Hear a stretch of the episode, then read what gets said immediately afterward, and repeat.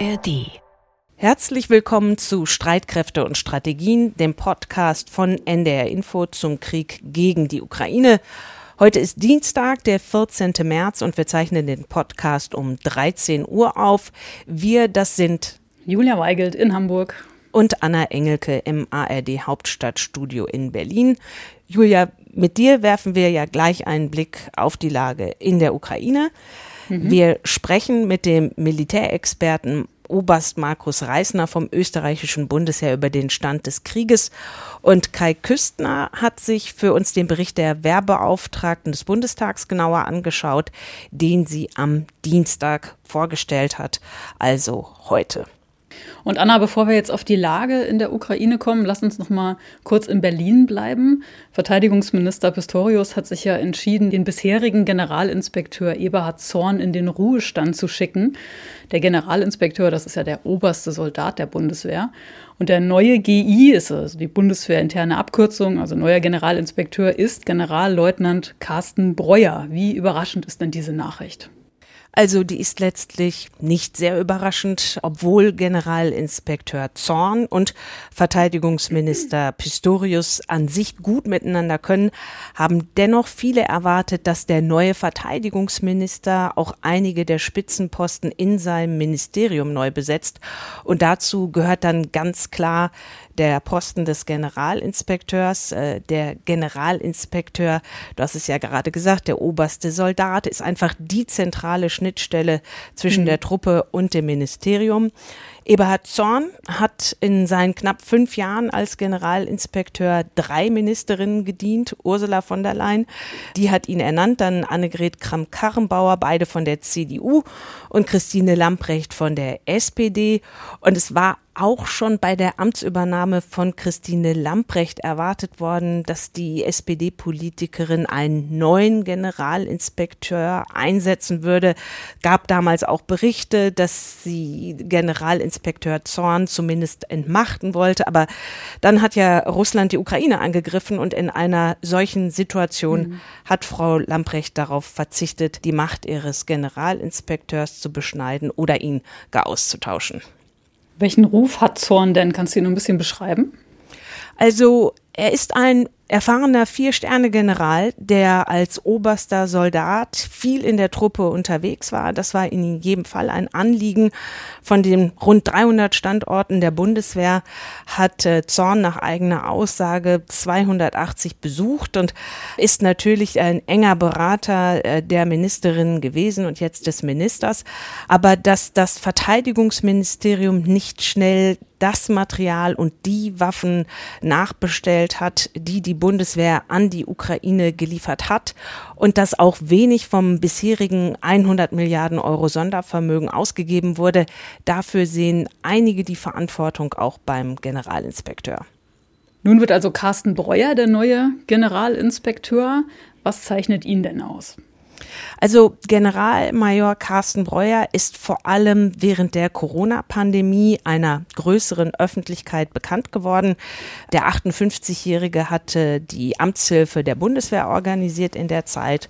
Unter seiner Führung haben in dieser Hochzeit der Corona-Pandemie rund 19.000 Soldatinnen und Soldaten geholfen, sei es in der Nachverfolgung von Corona-Fällen oder auch in den Impfzentren.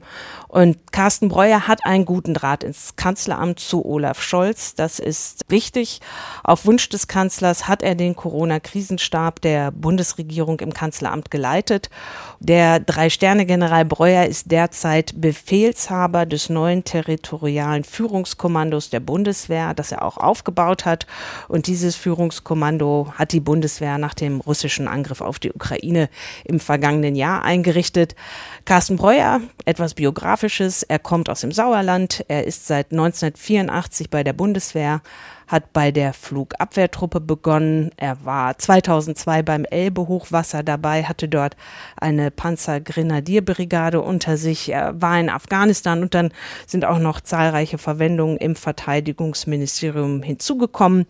Carsten Breuer hat alles in allem einen guten Ruf und als neuer Generalinspekteur hat er natürlich wirklich eine Mammutaufgabe vor sich bei all den Problemen, die ja im Verteidigungsministerium und bei der Bundeswehr Bundeswehr gelöst werden müssen. Und von dieser Dimension der neuen Aufgabe für Generalmajor Breuer gibt der Bericht der Wehrbeauftragten eine Vorstellung. Und wir sprechen ja auch später noch mit Kai darüber. Und mhm. noch eine andere Sache, es gibt eine weitere Personalie an der Spitze des Verteidigungsministeriums, und zwar die von Christine Lamprecht eingesetzte Staatssekretärin Margareta Suthoff muss offenbar ihren Platz räumen, und zwar für Nils Hilmer. Nils Hilmer ist ein enger und erfahrener Vertrauter von Verteidigungsminister Pistorius. Er ist einer der wenigen, die Pistorius aus Niedersachsen mit in den Bändlerblock gebracht hat. So viel zu diesen neuen Personalien. Jetzt, Julia, lass uns mal auf die Ukraine gucken. Wie ist die Lage dort? Also ich habe mal drei Themen, drei Aspekte mitgebracht. Erstens Russlands Getreideabkommen mit der Ukraine. Das wird jetzt nach Angaben aus Moskau um 60 Tage verlängert. Es ist ja unter der Vermittlung der UN und der Türkei zustande gekommen und ermöglicht den Export ukrainischen Getreides durch das Schwarze Meer, was ja von Russland kontrolliert wird. Also Punkt 1 Getreideabkommen, Punkt 2 Bachmut. Russische Söldner der Wagner-Gruppe greifen die ostukrainische Stadt weiter an, vor allem nördlich und nordöstlich und versuchen laut der Ukrainer jetzt ins Stadtzentrum vorzudringen. Die ukrainischen Truppen kontrollieren noch den Westen der Stadt, Russland den größten Teil des Ostens. Und die Frontlinie verläuft laut dem britischen Geheimdienst entlang des Flusses, der durch die Stadt fließt. Und mehr zum Thema Bachmut werden wir ja auch gleich noch in deinem Interview hören. Und dann habe ich noch eine Sache, die ich bisher kaum in den Medien gefunden habe. Und zwar geht es um den Kachowka-Stausee. Und wenn du jetzt denkst, hä, was ist das denn? Also es ist ein Riesensee, 230 äh, Kilometer lang. So der Ausläufer ist 70 Kilometer nördlich der Krim, dass man das ein bisschen verorten kann. Und wir haben hier bei Streitkräfte und Strategien schon mal im Oktober, November über den Stausee gesprochen. Da war ja der Kampf um Cherson. Die Ukraine hat die Stadt befreit. Und da war die Sorge, dass Russland diese große Staumauer sprengen würde. Das ist nicht passiert. Dafür haben die Russen jetzt aber über Wochen Wasser aus diesem riesigen Damm abgelassen. Also im Oktober war der Pegel noch bei 16,5 Metern, im Februar war er schon bei 14 Metern.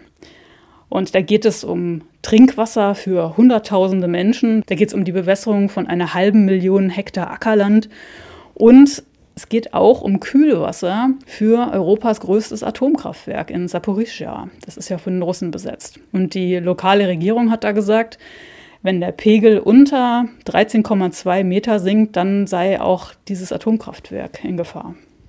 Und was steckt dahinter? Warum machen die Russen das, das Wasser aus dem Damm abzulassen?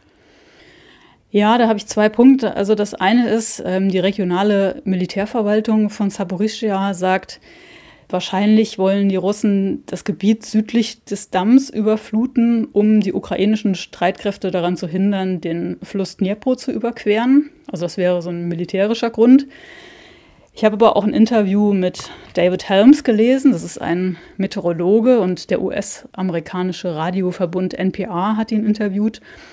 Und er sagt, Russland hat über mehrere Monate diesen Kachowka-Stausee genutzt, um Stauseen auf der Krim wieder aufzufüllen. Da gibt es äh, 23 Stauseen, die jetzt wieder voll sind.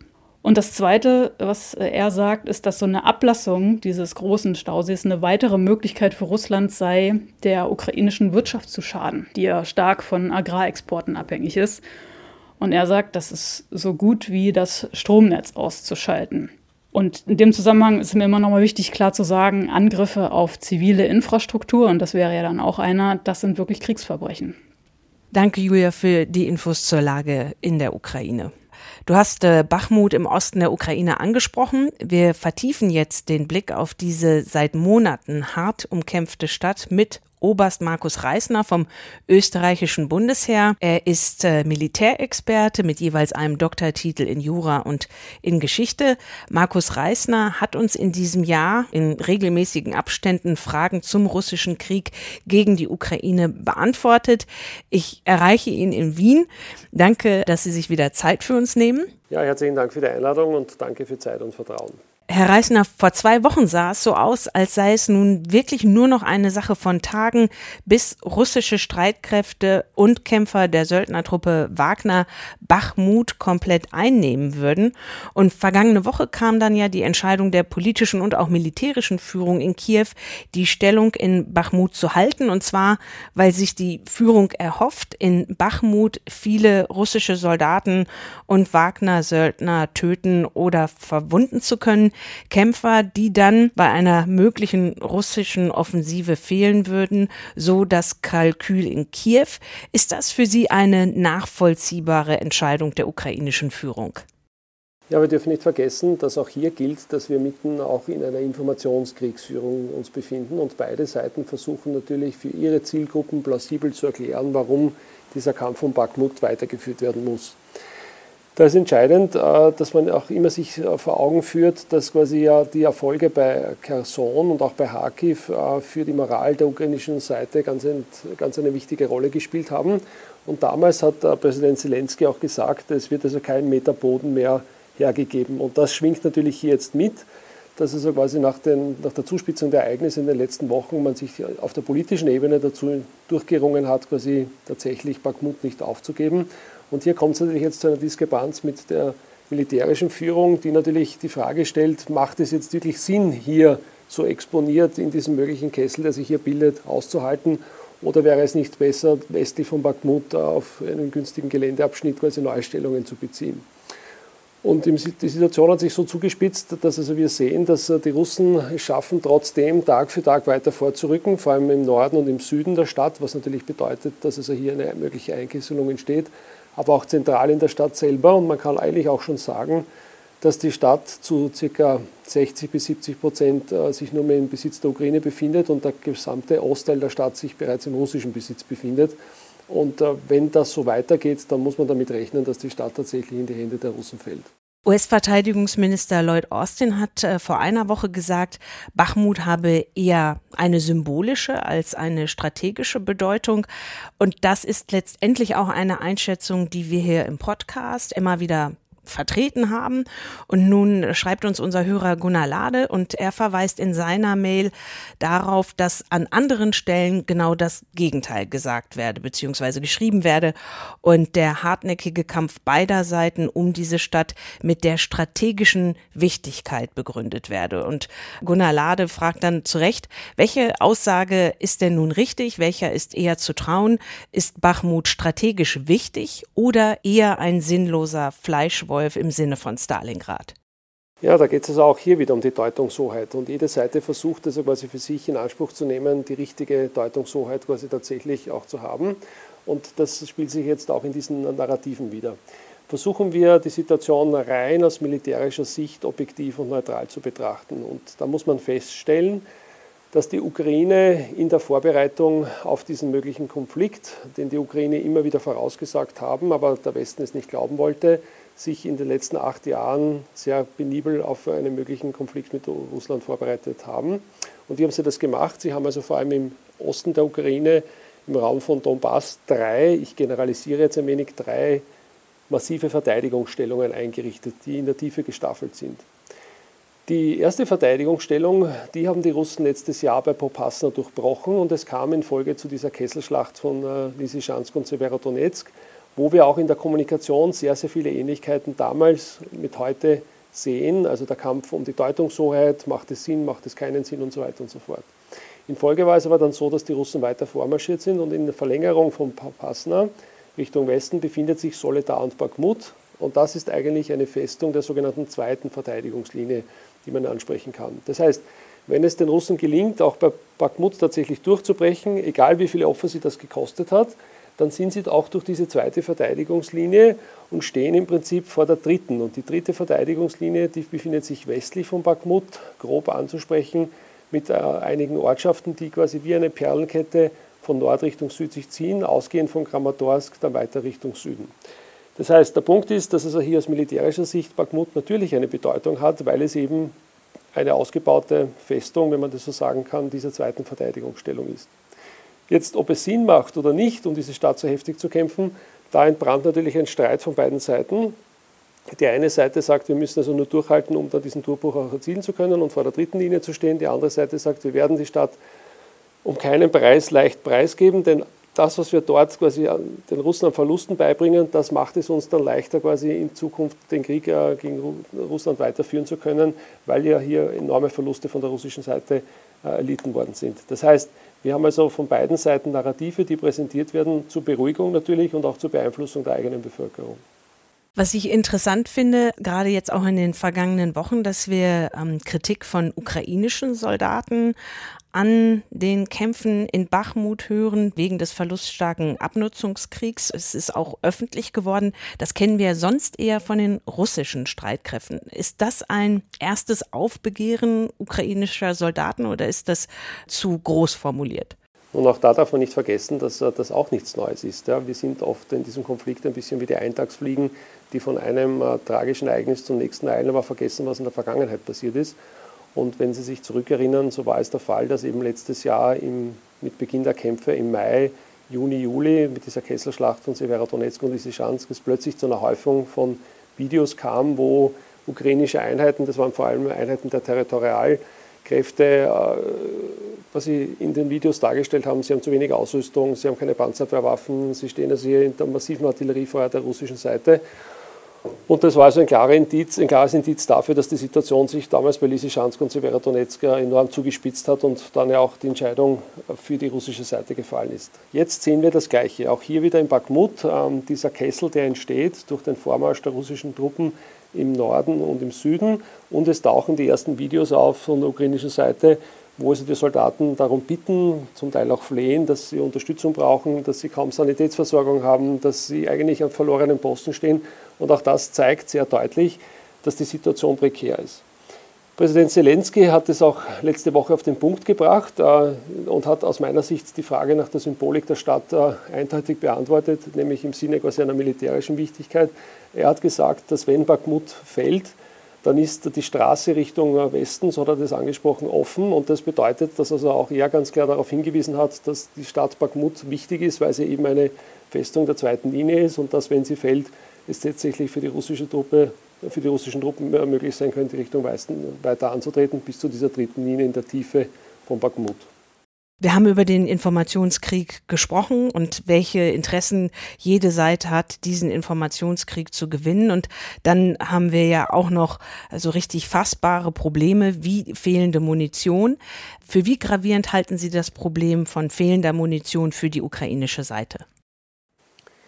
Ja, es ist natürlich äh, tatsächlich ein sehr gravierendes Problem. Ähm, schon letztes Jahr, also nach Ende der ersten Phase, also die erste Phase war im Prinzip der Abwehrerfolg der Ukraine in den ersten Monaten äh, bis quasi März, glaube war es so, dass äh, die Russen es geschafft haben, der Ukraine aus dem Bewegungskrieg quasi in einen Stellungskrieg ähm, übergehend äh, einen, stationären Kampf aufzuzwingen. Und in diesem stationären Kampf war es so, dass die Russen ihre große Fähigkeit ausgespielt haben, die sie bis heute haben, und das ist die Überlegenheit an artilleristischen Systemen, der massive Einsatz von Artilleriewaffen.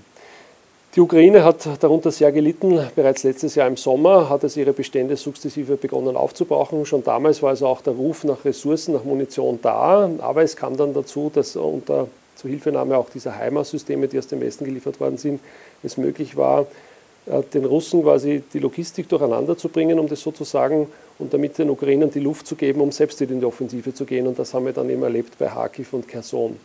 Jetzt haben die Russen es neuerlich geschafft, den Ukrainern, die wieder aus dem Bewegungskrieg gekommen sind, wieder in einen Stellungskrieg zu zwingen. Und das erleben wir jetzt quasi in Bakhmut, aber nicht nur in Bakhmut, sondern auch an anderen Ortschaften, die hier oft vergessen werden. Denken Sie zum Beispiel südlich davon an die Situation in Adivka, die ähnlich mit Bakhmut und auch vergleichbar ist. Und hier sieht man natürlich jetzt deutlich, dass jetzt dieser Krieg, der sich ja jetzt schon über zwölf Monate hinzieht, ganz klar zum Vorschein bringt, dass er ein Abnutzungskrieg ist und dass es vor allem ein Kampf ist, der durch Ressourcen entschieden wird. Ja. Wir haben also die Situation, dass schätzungsweise ca. 450.000 äh, Granaten im Monat von der russischen Seite verbraucht werden, im Vergleich zu 110.000 Granaten von der ukrainischen Seite. Wir haben die Forderung der Ukrainer, dass die Europäer ca. 250.000 Stück pro Monat liefern sollten, jedoch die europäische Fertigung ein, ein geringes davon ausmacht.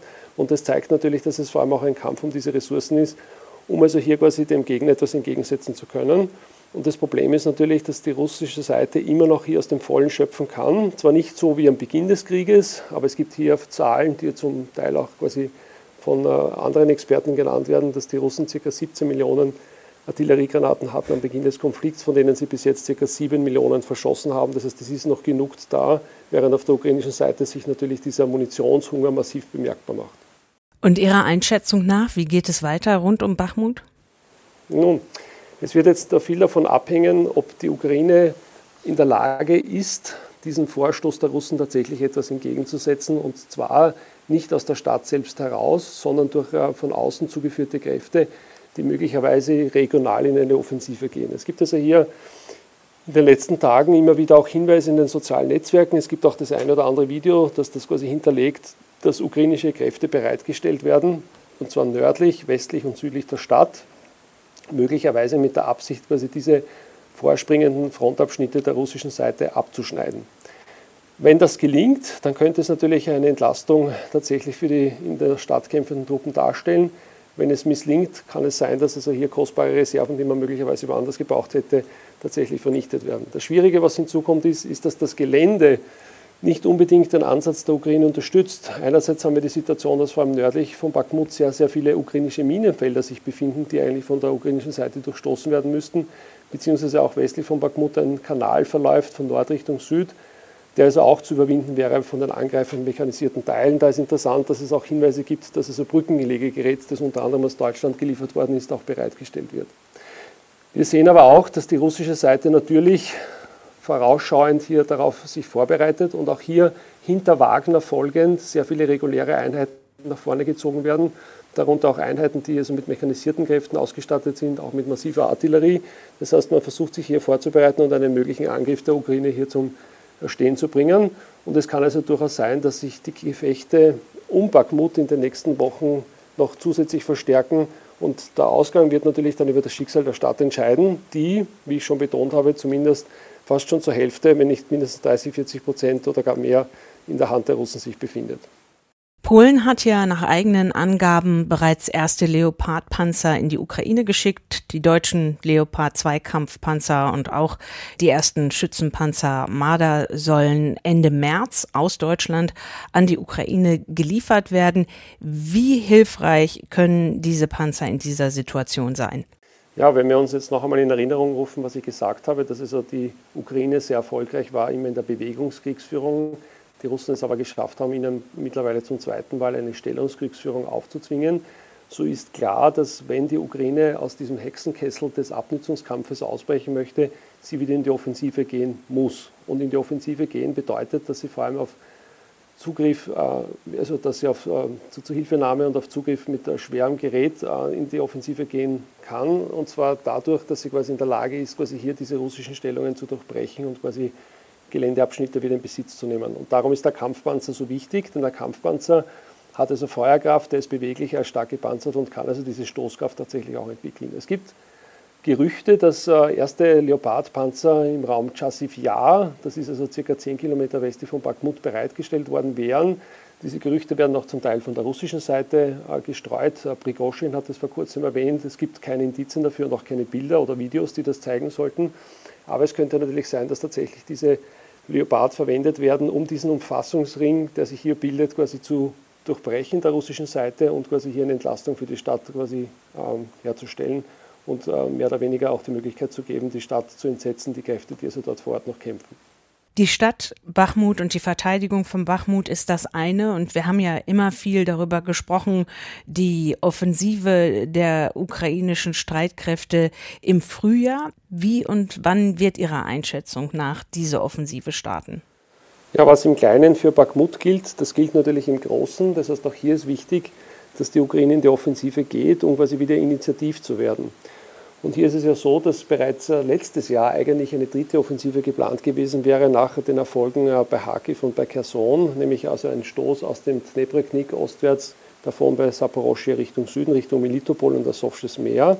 Aber durch den Abzug der russischen Truppen bei Kherson und den Umstand, dass die Russen begonnen haben, bei Bakhmut massiven Druck aufzubauen, war es so, dass die Ukraine aus diesen Bereitstellungsräumen ostwärts von Saporoschje immer wieder Kräfte abziehen musste, um sie nach Bakhmut zu schicken. Und damit war dann im Prinzip keine verfügbare Kraft mehr vorhanden, die in die Offensive gehen hätte können. Jetzt versucht man durch das Aufstellen von neuen Brigaden, man nennt die, diese Brigaden der Offensive, Kräfte zusammenzuführen, um dann im Frühjahr diese tatsächlichen äh, diese geplante Offensive tatsächlich dann durchzuführen. Und auch hier drängt sich wieder der Raum äh, nördlich Melitopol auf. Warum? Weil aus operativer und natürlich auch aus militärstrategischer Sicht dann eine Teilung der Kräfte bei einem Erfolg dieser Operation der Fall wäre. Und wenn es noch gelingen würde, sogar die Brücke über die Straße von Kertsch noch einmal zu beschädigen oder gar zu zerstören, dann würden die russischen Truppen auf der Krim, in Saporoschia und Kherson von jeder Land- äh, oder auch Brückenverbindung abgeschnitten sein. Darum dieser Hinweis immer wieder auf den Versuch der möglichen äh, ukrainischen Offensive bei Melitopol. Es kann natürlich auch sein, dass man versucht, regional äh, bei Bakhmut die Entscheidung zu suchen und hier quasi die russischen Kräfte geballt anzugreifen. Aber natürlich, auch hier gibt es große Schwierigkeiten, die ich vorher schon angesprochen habe. Und die Frage ist, ob so eine Offensive tatsächlich hier Raum fassen kann. Es gibt auch Ansätze, die möglich wären, so nördlich davon bei Kremina, wo es ein Durchstoßen Richtung Osten, also auch zu einem Abschneiden wichtiger Versorgungslinien der russischen Seite führen kann. Aber das sind also alle Spekulationen. Momentan deutet sehr viel darauf hin, dass im Frühjahr die Ukraine, also nach dem Ende der Schlammperiode, es möglicherweise versuchen wird, mit diesen neu aufgestellten Brigaden Richtung Melitopol vorzustoßen. Was tatsächlich dann passieren wird, das werden wir sehen. Eines ist klar, die Ukraine muss, wie gesagt, in die Offensive geben, wenn sie aus diesem Teufelskreis der Abnutzung quasi entfliehen möchte. Und wie kriegsentscheidend wird jetzt das nächste halbe Jahr mit Blick darauf, was Sie gerade erklärt haben, dass wirklich die Ukraine in die Offensive kommen muss, um sich der Russen zu erwehren? Nun, wenn wir daran denken, dass die ukrainischen Landstreitkräfte, die ja die Masse der Gefechte zu ertragen haben, mittlerweile zum dritten Mal aufzustellen sind und es dann kaum mehr Ressourcen gibt, die man also zur Verfügung stehen kann, vor allem vom Westen, dann ist natürlich der Ausgang dieser, dieser Offensive entscheidend. Denn hier wird sich dann entscheiden, ob die Ukraine es tatsächlich schafft, einen Erfolg zu erzielen oder, wenn diese Offensive zusammenbricht, noch einmal gezwungen wäre, ein viertes Mal ihre Landstreitkräfte aufzustellen. Die Frage ist, wo kommt dann Gerät, das Gerät und die Ausrüstung her, wenn es also jetzt schon sehr schwierig war, aus den Beständen der europäischen Armeen oder auch aus den USA Kräfte wie zum Beispiel Panzer, Schützenpanzer, Artillerie, Fliegerabwehrsysteme zusammenzubekommen. Und äh, das wäre natürlich ein triester Ausblick dann auch für die ukrainische Seite. Herr Reisner, das klingt natürlich jetzt schon negativ. Gibt es denn Anzeichen für Hoffnung mit Blick auf die ukrainischen Streitkräfte, vor allen Dingen auch mit Blick darauf, dass der Westen ja auch den Eindruck haben möchte, dass die Waffenlieferungen sinnvoll sind. Ja, natürlich. Die Einschätzung, die ich Ihnen präsentiere, ist eine sehr nüchterne und ist natürlich aus ukrainischer Sicht momentan keine gute. Aber natürlich als Militär ist es erforderlich, hier eine nüchterne, realistische und tatsächlich objektive und neutrale Lageeinschätzung darzustellen. Und man muss also ganz klar sagen, dass in den letzten Monaten es Höhen und Tiefen gegeben hat für den Abwehrkampf der ukrainischen Streitkräfte. Immer dann, wenn der russischen Seite es gelungen ist, den sehr beweglich agierenden Ukrainern einen Stellungskrieg aufzuzwingen, war es so, dass die Ukraine in den Nachteil kam, weil sie natürlich diesem massiven Artilleriefeuer der russischen Seite ausgesetzt war. Darum war immer dann der Erfolg da, wenn die Ukraine es geschafft hat, wieder offensiv zu werden, also in die Offensive zu gehen, so wie wir das gesehen haben bei Kharkiv, Kherson oder ganz am Beginn äh, bei dem Abwehrkampf um Kiew. Momentan ist die Situation so, dass äh, die russische Seite wieder diesen Abnutzungskrieg gegen die Ukraine tatsächlich führt. Ähm, wir haben also mehrere sehr hartnäckige Angriffe, Angriffeachsen der Russen, die jetzt im Norden beginnen, sich hinunter durchziehen über Bakhmut bis also runter nach Ugledar. Und die Ukraine ist jetzt gefordert, also quasi hier mit den bereitgestellten Kräften. Und diese, bereitgestellte Kräfte, diese bereitgestellten Kräfte sind natürlich ein Produkt der Hilfslieferungen des Westens, vor allem der militärischen Lieferungen, wieder in die Offensive zu gehen, um aus diesem Teufelskreis ausbrechen zu können. Darum die Forderung nach dieser Offensive, die wir mit ziemlicher Sicherheit nach Ende quasi der Schlammperiode sehen werden. Wie sie ausgeht, das kann man schwer voraussagen. Ja. Das äh, Problem ist, dass die Historiker in der Nachschau immer sehr einfach beurteilen können, ob Offensiven in diese und in die andere Richtung verlaufen sind, weil sie natürlich aus der Zukunft in die Vergangenheit schauen und dann Ableitungen treffen. Das können wir jetzt nicht. Wir können also nur gewisse Annahmen treffen und müssen abwarten, ob diese Offensive dann Erfolg hat oder nicht. Und wie man es auch am Beispiel gesehen hat von Kharkiv und der Kherson, können also Dinge geschehen, die selbst die Ukraine überrascht haben im Wesentlichen. Das heißt, Die Waffenlieferungen machen auf jeden Fall Sinn, weil sie die Ukraine unterstützen in ihrem Abwehrkampf auf dem eigenen Territorium gegen die vorrückenden russischen Truppen mit dem Ziel, das Territorium der Ukraine, so wie es also völkerrechtlich klar vorgesehen ist, wieder in den Urzustand zu versetzen. Und da werden die nächsten Wochen und Monate entscheidend sein, weil eben dieser Ressourcenkrieg sich vor allem über die Ressourcen entscheidet. Und hier sieht man nach zwölf Monaten, dass also entsprechend eine Abnutzung auch tatsächlich auf beiden Seiten auch eintrifft und dass also beide Seiten hier gefordert sind, immer wieder für Nachschub zu sorgen, der dann entscheidend ist für den Verlauf des Krieges. Und wir werden darüber weiter sprechen, Herr Reisner. Vielen Dank. Vielen Dank nach Wien. Auch vielen Dank für Ihre Expertise und für Ihre Zeit. Das war der Militärexperte Oberst Markus Reisner vom österreichischen Bundesheer zur Lage des Kriegsgeschehens in der Ukraine von der Ukraine und von Wien nach Berlin. Dort hat die Wehrbeauftragte des Bundestags Eva Högel ihren Jahresbericht vorgestellt. Ein Bericht über eine Truppe, die sich wegen des Landkriegs von Russland gegen die Ukraine ja auch wieder auf die Landes- und Bündnisverteidigung fokussiert, fokussieren muss und die Truppe, die vieles von ihrer sowieso nicht üppig vorhandenen Ausstattung an die Streitkräfte in der Ukraine abgegeben hat oder auch an andere Länder, zum Beispiel das Luftverteidigungssystem Patriot an Polen. Und für uns hat sich Kai, Kai Küstner, den Wehrbericht angeschaut. Kai, was ist dir besonders aufgefallen? Also aus meiner Sicht ist dieser Bericht so eine Art papiergewordener Weckruf. Äh, die Politik bekommt jetzt diesen Weckruf, das kann man einwenden Jahr für Jahr, nur hat bislang eben niemand so richtig zugehört, was sich jetzt gerade, so jedenfalls mein Eindruck, nach dem russischen Angriffskrieg an der NATO-Grenze etwas ändert, aber immer noch fast Eva Högel die Gesamtsituation, was Ausstattung und Ausrüstung der Bundeswehr angeht, in diese Worte. Die Bundeswehr hat von allem zu wenig und sie hat seit dem 24. Februar 2022 noch weniger. Eben weil Material an die Ukraine abgegeben wurde, Konkret wissen wir auch, ist noch kein einziger Cent aus dem Sondervermögen, also dem 100 Milliarden Euro-Paket für die Bundeswehr bei den Soldatinnen und Soldaten angekommen. Das beklagt Eva Högel in ihrem 150 Seiten Schriftsatz. Das Beschaffungswesen sei zu behäbig, sagt sie. Und da steht auch Zitat, die Lastenbücher der Truppe sind voller geworden. Die Bekleidungskammern, Munitionsdepots und Ersatzteillager hingegen nicht. Also sehr klare Worte aus meiner Sicht, was Ausstattung und Ausrüstung der Truppe angeht. Du hast gerade Beschaffung angesprochen. Das ist ja auch bei uns hier beim Podcast ein Dauerthema. Was fehlt besonders, wenn man mal so ein Ranking macht? Also so eine Rangliste hat Eva Högel da jetzt nicht aufgemacht, was äh, die Truppe besonders braucht. Aber es fehlt ja im Großen wie im Kleinen. Und da hat Eva Högel in gewisser Weise für das Großgerät Verständnis. Völlig klar sagt sie, dass wenn man einen F-35 Tarnkappen-Jet bestellt, dass der jetzt nicht morgen auf dem Hof steht. Aber es sind, glaube ich, die kleinen Dinge, ähm, die sie anmahnt, dass es da schneller gehen soll.